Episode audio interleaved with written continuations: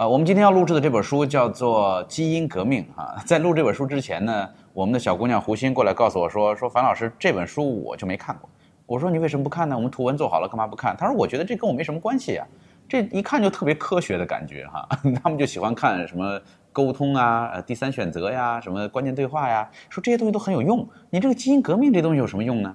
哦，我说这个东西才是真正最有用的东西哈，这是。”自然科学，而且这是自然科学里边的那些跟我们人类关系最大的一个部分哈。比如说，我们现在大家都讲，呃，风口对吗？说创业要做那些风口上的事儿。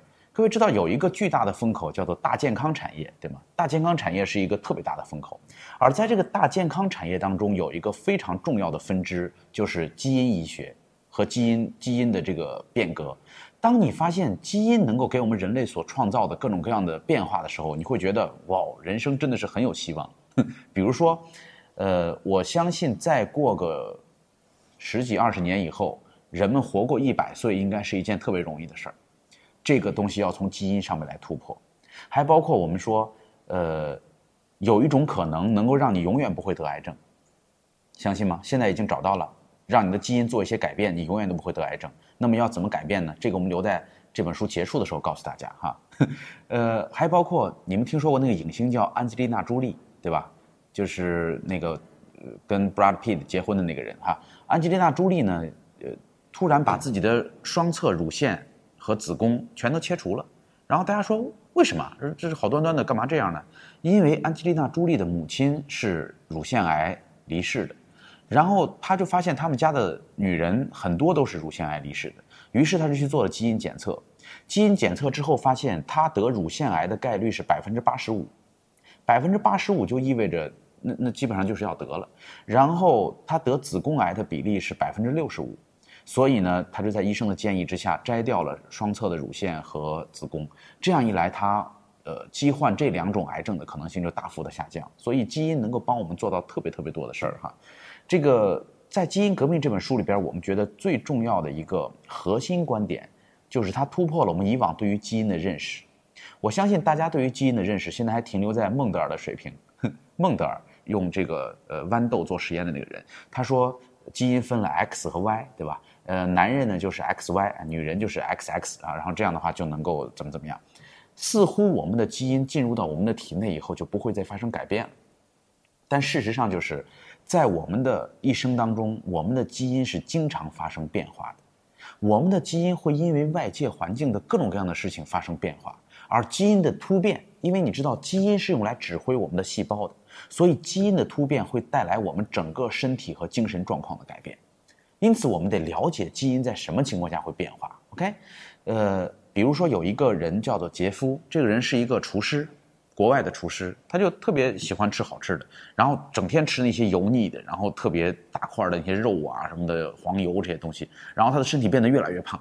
后来就有这个呃，有人建议说你应该生活的健康一点，你不要这样哈。然后当他有一天发现自己的体重超标，走路都气喘吁吁的时候，他说：“哎呀，不行，我真的得改变了。”于是他就听从了那些健康专家的建议，开始少吃肉，少吃黄油，然后开始大量的吃水果和蔬菜。然后在他吃了大量的水果和蔬菜之后，他的身体的确是瘦了一些，结果突然之间他被诊断出来肝癌。为什么他会得肝癌呢？他以前身体虽然很虚，然后很胖，但是他没有得肝癌。现在吃了水果蔬菜之后，怎么反倒得了肝癌呢？原因是当医生给他做了基因检检测以后，发现他是那些叫做果糖不耐受的基因，就是。我们的基因里边有人能够耐受果糖，所以你可以吃水果没关系。但是有人不耐受果糖，而且这个东西很难通过种族和群体来区分，它只是一个大的区分。但是每一个个体之间的基因都是完全不一样的。所以杰夫在没有做过这个测试的时候，他去吃了大量的水果，结果导致果糖不耐受的症状增加之后呢，他就。得了这个肝癌，后来他赶紧又又停掉了水果，然后开始恢复恢复吃肉，开始恢复吃黄油，哎，慢慢的身体逐渐的开始有一些好转，对吧？所以首先要知道人和人的基因是完全不一样，在你不了解自己的基因之前，做一些特别奇怪的改变，是真的会对自己的身体造成损害的。呃，那么这个书的开篇当中有一部分特别有意思的现有一有意思的这个故事哈，就是。作者告诉你说，基因专家是怎么看人的，因为这个作者是一个特别著名的基因专家。基因专家一看到一个人，他会仔细的端详对方的脸，就有点不正常的感觉哈，就是盯着他的脸一直看，看他的眉间距啊，看他的眼眶，看他的眼裂，看他的这个呃人中，看他的脸上皮纹的走向，因为一个人脸上的各种症状都代表着基因在他身上的作用。我举几个例子哈，呃，比如说一个人的眼眶距过宽或者过窄，就是眼眶啊看起来分得很开或者离得很近。那么这种人呢，有四百多种基因病的可能，OK，呃，包括前脑无裂畸形，然后癫痫，然后这个智障，这些东西都是跟眼眶的过窄或者过宽有关系的。眼裂上青，就是眼睛长得是这样，就是花木兰那样，花木兰那个那个样子哈，眼睛上青的这种人，呃，大部分会有唐氏综合症，他会有唐氏综合症的这种。潜力，或者是旧式唐氏综合症，还包括如果是下倾，就是像熊猫一样长的那种耷拉着眼睛的那种熊猫眼，下倾，如果再加上平足和下颚的短小，那么就意味着心脏病以及寿命减少，它会。比较短命啊，所以我们古人讲看相，经常说这人生的一副短命相。其实基因专家也是这样做的，基因专家看你的脸就会知道你将来会死于什么样的疾病。呃，人中如果不明显，如果一个人的人中不明显，而且眼睛小，如果还伴有朝天鼻，那么就代表着他的妈妈在怀孕的时候喝过酒。妈妈在怀孕的时候喝酒，酒精会直接作用到孩子身上，产生基因突变，导致朝天鼻，然后眼睛变小，然后人中不明显等等。所以。人们的细胞在胚胎当中一步一步长大的过程当中啊，是充满着惊险的。就是一个孩子能够长成一个完美的孩子，这是一个相当困难的事儿。因此，父母在怀孕之前戒烟戒酒，这是一定要做的事儿。这个不是不是一个简单的仪式，这个对孩子的基因是有影响的，因为酒精和烟草都会作用在孩子的基因上，会产生基因的突变。OK，这个，呃。有有一次，这个作者去参加一个酒会，就他朋友的酒会，然后他第一次跟人家的朋友家里边做客哈，然后他就观察那个女主人，就一直盯着女主人的脸这样看看看，然后后来他老婆在旁边说：“你这样太不礼貌了，你怎么老看人家脸呢？像话吗？” 他说：“他说他可能有有什么什么病，他就跟他讲，因为他看出来那个人脸上有各种各样的病。然后过了一会儿，那个女的过来跟他们聊天，然后他就问那个女的他说：你有没有有没有人夸过你的眼睛颜色跟别人不一样？就是。”这个瞳孔的颜色是不一样的。这个女的说：“有啊，嗯，我我有什么什么病，我们全家都有，我们家里谁谁谁谁都有这样的病，所以那是一种容易早亡的一种疾病。呃，当然，呃，基因专家会通过看外在的表现，皮纹就能够看出来基因的症状哈。每一个皮纹都是基因留给我们的信息。OK，所以基因专家就是做这件事儿。这个，呃，还有一个重要的观点就是，基因并不仅仅是显性和隐性那么简单。”基因不仅仅是显性和隐性，我们就我们就知道显性基因和隐性基因并没有这么简单。呃，有一个瑞典的捐精者，就是他们会去给那个人工精子、人工受精的精子库捐精。这个人叫七零四二号，这是非常有名的一个案例。这个七零四二号捐精者呢，他的照片非常阳光，非常漂亮，然后金发碧眼，一个小伙子，因为北欧的男人嘛，长得很漂亮。呃，就有很多人都选择了他的精子。呃，他一共是二十五个孩子的爸爸，那就是他他的精子到了二十五个家庭，成为二十五个孩子的爸爸。结果没有想到的是什么呢？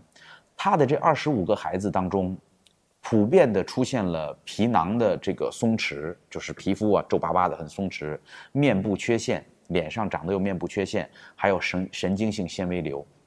但是这个爸爸真的很健康，这个爸爸浑身上下都很好，都很健康。但是他的孩子身上出现了这么多的状况，为什么呢？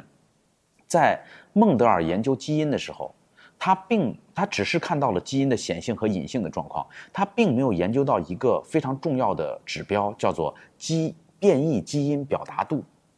一个基因的表达程度，这个东西是是可以测算得出来的。所以，这个七零四二号捐精者，他的基因在他身上没有得到充分的表达，而进入到了。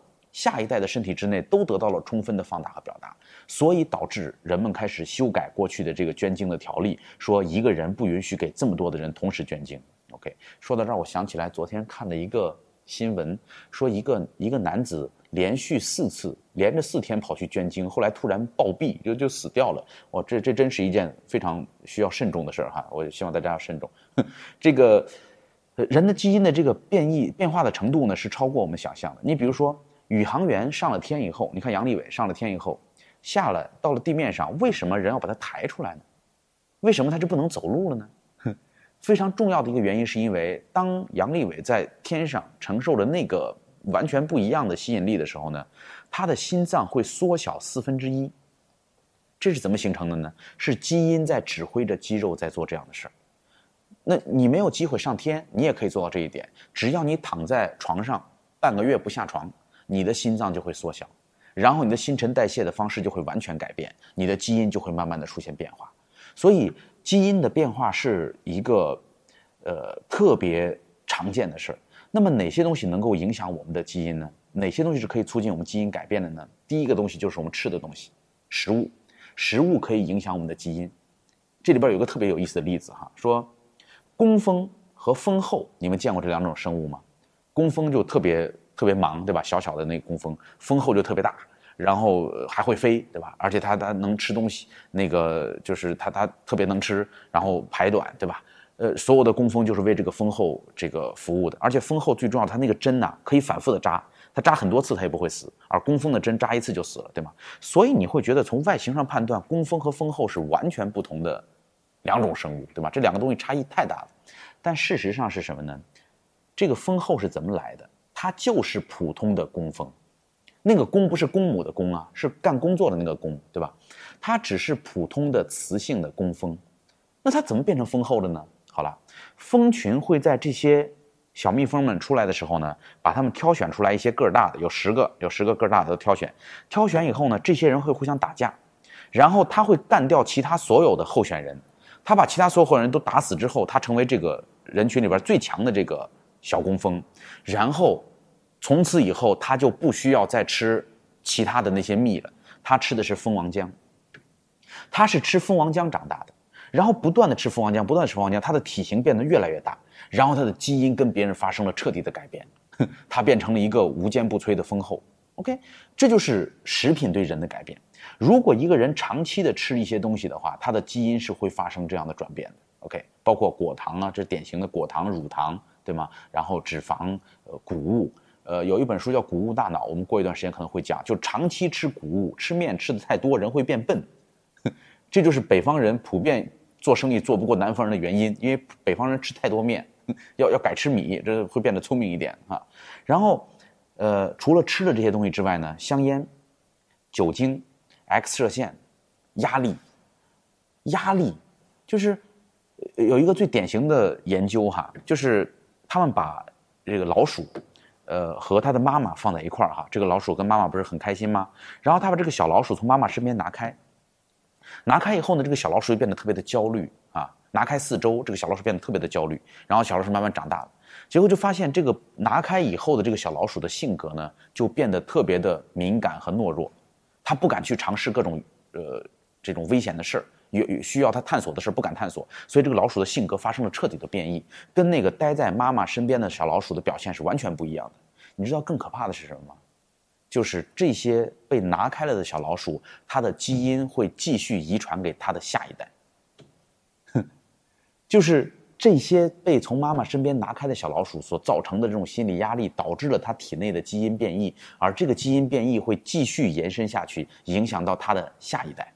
OK。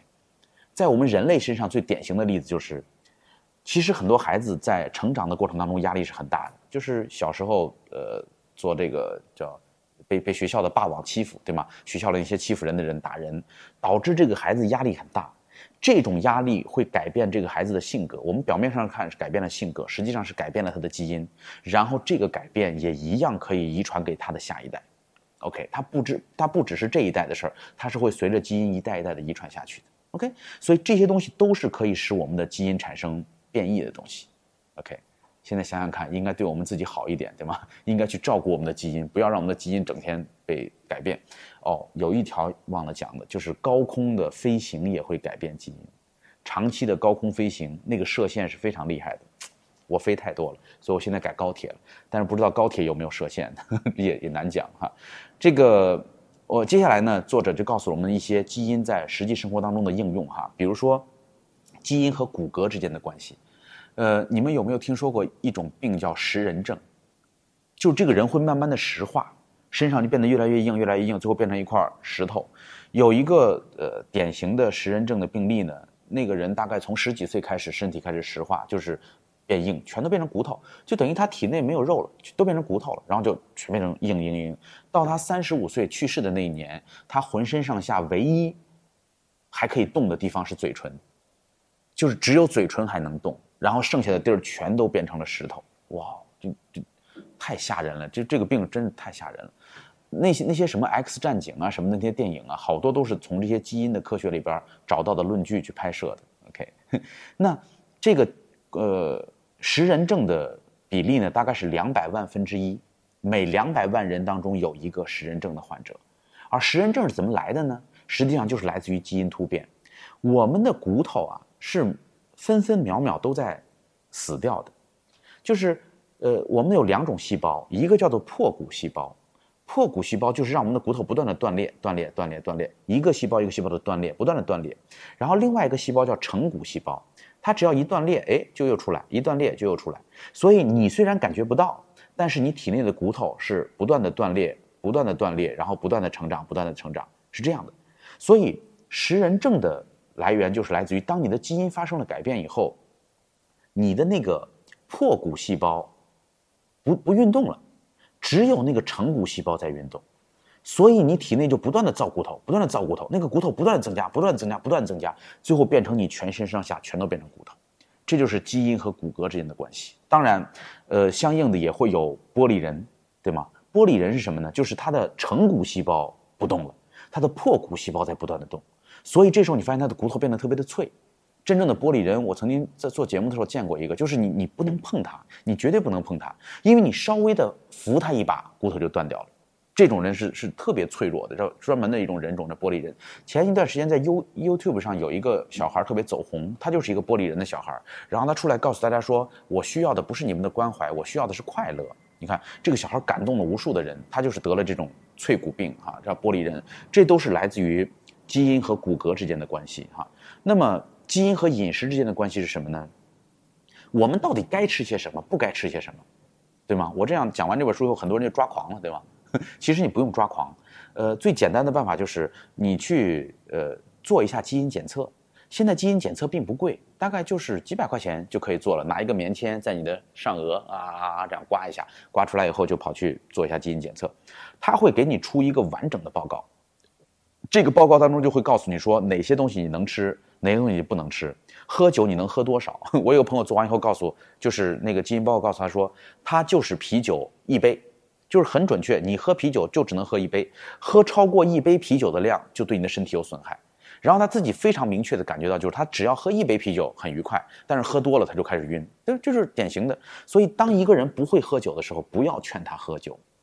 一个人不会喝酒。你你不能从脸色来判断，脸红或者脸白，并不一定他的基因能不能耐受酒精，对吧？所以当你要劝一个不会喝酒的人喝酒的时候，真的会给他造成非常大的伤害。有的人喝了一辈子的酒都没有得肝癌，他依然快快乐乐的，最后活了很长时间，对吧？活到九十多岁还在喝酒，这种人是有的，对吗？那是因为人家的基因可以做到。但是有的人一喝酒就得肝癌，没喝多少就得肝癌，对吗？因为你的基因根本做不到。所以你去做一下基因检测，你就知道自己该不该喝酒，包括呃你该不该抽烟。这个为什么二手烟比一手烟对人的伤害更大？我在读完这本书之后，我才真的了解。因为过去我们觉得那些吸一手烟的人都没事儿，那二手烟的人怎么会怎么会觉得那么危险呢？哈，因为很多吸一手烟的人，他说不定真的就喜欢吸烟。那当你真的特别喜欢吸烟的时候，说不定你的基因是可以接纳这个香烟的。所以香烟所造成的辐射和香烟的那个尼古丁啊这些东西，对你的身体没有特别大的伤害。但是那个讨厌烟味儿的人，通常那些讨厌烟味儿的人都是在基因当中排斥香烟的。OK，所以如果你讨厌烟味儿的话，拜托你要讲出来，你要告诉周围的人说不要抽烟，因为那个二手烟进入你的体内比进入他的体内要严重的多。所以拒绝二手烟是一件很重要的事儿，因为二手烟会改变你的基因，而你的基因发生了突变，就可能会致癌。癌症就是来自于基因突变，就是这个细胞也是不断的死亡、不断的生长、不断的死亡、不断的生长，然后达到一种均衡，对吧？但是当这个基因发生了突变以后呢，这个细胞只管生长不管死亡，只管生生长不管死亡，它就变成了一个癌，然后这个肿瘤会变得越来越大，对吗？因此这时候管好基因才是抗癌的最重要的一个方向。因此我还包括对饮食有影响的，不光是呃这个基因，还有一个是你体内的菌群，就是体内的菌，这个菌群对人的。呃，吸收和营养是有特别大影响的，但是作者在这本书里边讲说，对体内菌群的研究还不如对这个基因的研究来的更加深入。就是现在我们的医学界忽略了，就对这方面的研究是远远远不够的。我们的医学还只停留在器官呐，停留在血管、神经这些表面，实际上对于菌群的研究会更加的重要。举一个例子哈，因为我关心肥胖，所以我对肥胖的话题就特别感兴趣。他们把一个胖子。大肠里边提取出来的这个菌菌群，植入到了老鼠的身上，然后给这个老鼠就吃麦当劳的汉堡，吃吃吃吃吃，毫无意外，这个老鼠很快就胖起来了。然后他们找来相同的老鼠，没有给它植入这个大肠里的胖子大肠里的这个细菌，然后就同样喂它吃麦当劳，吃吃吃吃吃，这个老鼠怎么吃都不胖。找到依据了吗？就是有的人怎么吃都不胖。有的人吃什么都胖，对吧？因为你体内的菌群是有问题的，你的你的大肠里边所含有的那个菌，使得你容易变胖。这个东西要发明出来了，减肥该是一件多么简单的事儿，对吗？所以我特别期待医医生们好好研究一下这个事儿哈。这个，那么如果你不愿意去做基因检测哈，怎么来测试你能吃什么或者不能吃什么呢？第一个就是考察一下你的祖先在吃些什么，你的。近代祖先就是大概两三代、三四代之内的祖先，他们所生长的流域有哪些饭，有哪些吃的东西？这些吃的可能就是最适合你的东西，因为他们的基因会逐渐的适应那个环境，对吧？所以你去吃你的祖先们常吃的东西，这个是对的。呃，冒险去吃一些特别奇怪的、跟着别人的口味改变的东西呢，真的有可能会给你的身体带来反倒是伤害。因为亚洲人大部分都有乳糖不耐受，你没发现我们亚洲人喝了牛奶容易拉肚子吗？尤其是凉牛奶，对吧？只要一喝就拉肚子，因为你的乳糖不耐受。西方人是冰箱里拿出来的牛奶当水喝，人都没事儿，因为人可以吃这个东西，对吗？所以从饮食和基因的角度呢，会有特别多的影响。还有用药安全，每年会有很多人因为服药，因为用治疗的过程当中突然之间出意外暴毙的哈。这个往往不是来自于医生开错了药，而是来自于这个人跟其他人不一样，对吧？所以如果你不了解自己体内的这个，呃，叫做用药的这个状况，你对哪些药品是排斥的？你去用一些敏感的药物的话，这就是很大的风险。所以这个东西要通过基因的检测来规避。每年都会有因为这个事儿而死亡的人数特别多。然后左撇子也是一个基因的问题。呃，就是左撇子是来源于在生长的过程当中，这个胚胎被搞反了。这个胚胎里边有一些东西，不知道是什么基因被搞反了。搞反了以后就会出现了左撇子，这个人左手会比右手更加的便利哈。左撇子有一个最直接的负面问题就是，女性的左撇子获得乳腺癌的可能性是呃右手的人群的两倍以上，而且左撇子更容易出现读写障碍症和多动症啊等等，就是有一系列的这样的病症。呃，这也是基因的病哈。然后，呃，还有一部分最有意思的，我觉得这个是完全可以拿来拍电影的，叫做“我们人人都是 X 战警”。怎么说人人都是 X 战警呢？就是其实你的基因里边只要有一点点不一样的东西呢，你就会变得跟别人真的不一样。这个作者有一次特别逗，他跑去爬富士山。因为他觉得自己很年轻嘛，身体很棒，他觉得自己爬富士山没有任何问题。然后在那个富士山，富士山分两节底下是游客的地方，大本营休息，休息完了以后，这些要爬山的人就会往上爬，因为它很高，富士山真的还挺挺高的。然后在那个大本营遇到一个老太太，那个老太太九十多岁，这个作者还安慰人家说：“老太太，你慢点爬，没关系哈，有有事的话你招呼一声。”然后就开始爬山了，哇！结果刚一上去他就不行了。他突然发现自己的基因当中是有高山恐惧症的，就是他一上去之后，那个那个高原反应对他的影响特别的大，上不来气儿，恶心、呕吐，躺在那儿受不了。反倒是那个老太太一步一步的走过来，然后扶着他一直走到顶峰。他觉得自己真是丢死人了，从此以后他再也不去爬山了。为什么呢？因为他的。高原反应会比普通人要强烈很多倍。那么反过来，有一种人就会比我们厉害很多，大家听说过吗？对，叫做夏尔巴人，对吧？夏尔巴人天生会爬山。您王石他们征服一次什么西呃珠穆朗玛峰就觉得了不起了哈？怎么上去的？人家夏尔巴人帮他们背行李啊！就是这些中国人吭哧吭哧的没劲儿了，拄着个这个拐杖在后边跟着走，夏尔巴人背着他们的那些很重的行李在上面扛扛扛走在前面，然后替他们安营扎寨。人家等于背着他们上山，人家还很富裕，因为夏尔巴人的基因长期生活在高原的环境当中，已经跟我们底下的人不一样了，所以他们爬起山来真的是毫不费力。OK，还包括很多运动员会给体内注射这个叫人工合成的 EPO 啊，比如说阿姆斯特朗当年出过这个丑闻，就是注射人工合成 A EPO。EPO 这个东西只要人工合成进入去了以后呢，它的运动能力就会强很多。它的血氧含量就会特别高，然后跑步就会特别快，对吧？有劲儿，所以很多运动员会注射这个。但是有一些人天生就这个东西多。上一次就是有一个是什么运动啊？那个人得了奥运冠军，后来就说他为什么这样？因为他体内分泌的这个东西就比别人多，他的 EPO 本身就是高于正常人。那国际奥委会说这算不算违禁药品呢？哼，你不能算，人自己合成的，就这个人天生体内就合成这个东西，所以他特别适合搞运动，对吗？还包括，呃。那个《X 战警》里边都是怪人，对吧？如果你的基因出现了一些突变的话，比如说你某个链条上有一个什么字母改变了，对吧？你有可能会变成《X 战警》那样的人。比如说有一种病叫做痛觉不敏感，得这种病的人其实很可怜。为什么呢？这些孩子一般都活不大，因为他们对于危险没有任何恐惧。有一个小婴儿就是这个痛觉不敏感，他怎么做呢？他就自己用手把眼睛抠下来。因为他不疼啊，他抠下眼睛一点都不疼。然后那个旁边父母吓坏了，说你怎么这样？画完抠掉了，已经抠掉了。后来那个医生为了帮助他怎么办呢？医生把他的眼皮缝起来，把他两个眼皮缝起来，是为了保护他的眼睛不被抠掉。然后他长出牙齿以后更可怕，他长出牙齿以后第一件事儿，这个特别惨，他先把自己的舌头给嚼掉了。就嚼自己的舌头，因为他不觉得疼，就把舌头。咬掉了，哎呦！后来医生没办法，就只好把他的牙全都拔掉了。你想，这个人眼睛被缝起来，牙齿全被拔掉了，只是为了保护他。然后这个孩子大概活到十几岁还是死了，因为他太容易弄伤自己了。他根本没有痛觉，火烧了他他都不疼，就在那儿拿手烧着玩他也不觉得疼。然后这个医生去寻找一个巴基斯坦的病例，巴基斯坦的一个女孩，哎，一个男孩有这个痛觉不敏感症，所以他去寻找他。这个男孩大概十几岁了，他以什么为生呢？他是以在街上给大家表演胸口碎大石为生，他是往街上一躺，胸口弄大石头，梆拿东西敲他。其他人表演这个要运气，他无所谓，随便敲，反正他一点都不疼。然后当医生快要找到这个小孩的时候，这小孩突然死了，为什么呢？他的孩他的朋友过生日，他为了给他的朋友庆祝生日，很很高兴，想给他一个惊喜，就从楼上直接跳下来了。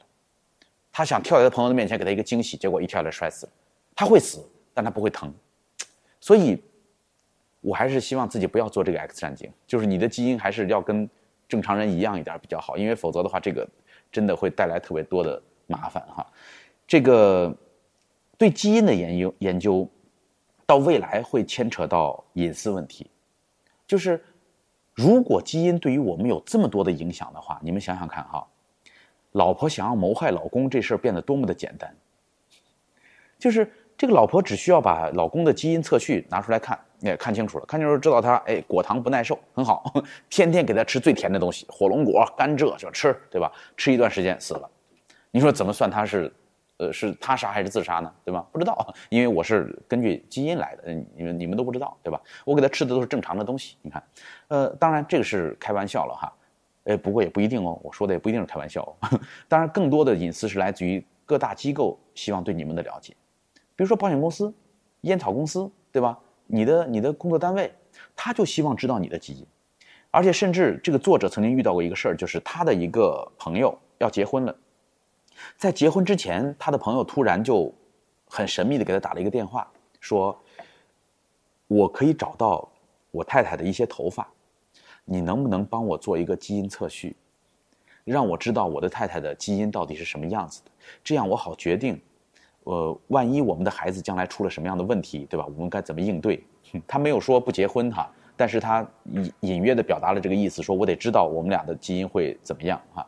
然后这个这个作者就特别纠结，说这事儿到底帮不帮他呢？后来他选择决定说，你应该让他知道，你应该把这件事儿告诉他。然后后来他们俩没有来做检测，呃，但是很不幸，那个那个女士真的是基因上有一些问题，所以后来就出现了癌症，然后呃早早的就去世了。所以你说这会成为一个问题吗？你跟一个人结婚之前要不要了解他的基因？了解了基因之后再结婚会不会更稳妥一点，对吗？那这会不会突破我们对于爱情的界定啊？等等，这都是未来的隐私。而未来如果我们的隐私能够被我们的基因能够被快速的测定的话，那么很有可能我们在别人面前会更加的暴露无遗，因为基因是你难以说谎的一个东西啊。呃，还有一些有趣的译文哈，比如说同性恋其实是来自于基因上的变化，基因有一些小小的改变呢，就会导致这个。呃，性别取向的这个变化，对吗？呃，所以人类会出现那么多的同性恋。然后还有呃阉人，这个特逗。古代的皇宫里边不是有太监吗？啊，呃，后来他们统计出来的结果发现，所有的太监都比正常人活得长。他们同样在皇宫里边生活，但是太监往往比正常人能够多活十几年，甚至几十年，很长寿。你看，你要不要试一下？就是如果你愿意去做一些牺牲的话，你的基因发生了改变，那么你的寿命可能会增长。嗯，这这很有意思哈。这个全世界大概现在有六千多种罕见病，就是像我们说的食人症啊、脆骨病啊这种呃不不疼啊这种病，这都是有六千多种这种罕见疾病。它所涉及的人群呢，光美国就有三千万人，在美国有三千万人承受着这些就是奇怪的疾病的这种折磨哈，呃。作者在这里边对这些人表示了衷心的感谢，为什么呢？正是因为有这些特殊疾病的患者，人们对于基因的研究才在一步一步的进步。这些人的牺牲，这些人的这种惨痛的经历，导致了人们对于基因有了更多的了解。因为他们的基因不一样，所以更加方便科学的研究。所以我们应该去感谢这些患有各种基因疑难杂症的人，他们在为我们做牺牲啊。呃，最后我们要公布那个答案了。说你怎么才能够永远不得癌症呢？很简单，只要你能够愿意得一种病，叫做莱伦氏综合症。这个莱伦氏综合症是什么样呢？其实挺好的，你的身体也很健康，跑步什么吃饭都没问题。只不过你会变成小矮人，就是丛林里边的那种小矮人，在呃那种亚马逊那种大丛林里边，他大家发现了很多小矮人，结果对这些小矮人进行了跟踪，这些小矮人没有一个得癌症。哼，他们都长不高，都是小小的、矮矮的、黑黑的这种人。但是他们这种长不高的这种东西是一种病，叫做莱伦氏综合症。如果你愿意让自己得上莱伦氏综合症，变得矮矮的话呢，那么你就可能永远都不会得癌症。怎么样？这个是不是特别有激励的作用呢？OK，那呃，我个人在读完了这本《基因革命》以后，因为我我觉得我们读书会呢，虽然我们讲究说读书有用哈，有实用，然后呃。但是我觉得，呃，去了解一些自然科学的前沿，了解一些最新奇的东西，也是很有帮助的一件事儿，对吗？让我们和孩子和我们身边的人有有更多的谈资，然后让大家知道说，呃，我们的生活有那么多值得探索的事情，这也是一件很美好的事儿，对吗？所以，呃，欢迎大家能够了解这方面的东西哈。基因对于我们来每个人来讲是特别重要的一件事，所以我推荐大家，呃，可以去做一下基因测试。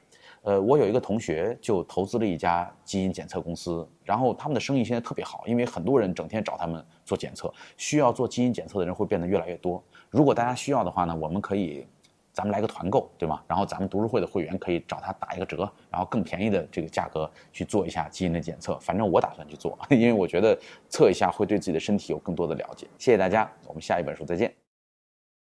分享知识是一种美德。当我们每一个人都在不断的分享知识给这个社会的时候，我们这个社会将会变得越来越好。所以，如果您喜欢这本书的内容，希望您可以点击右上角把它分享到您的朋友圈当中，或者给到您指定的某一个人都可以。您关心谁，就把知识分享给他。谢谢。读书点亮生活。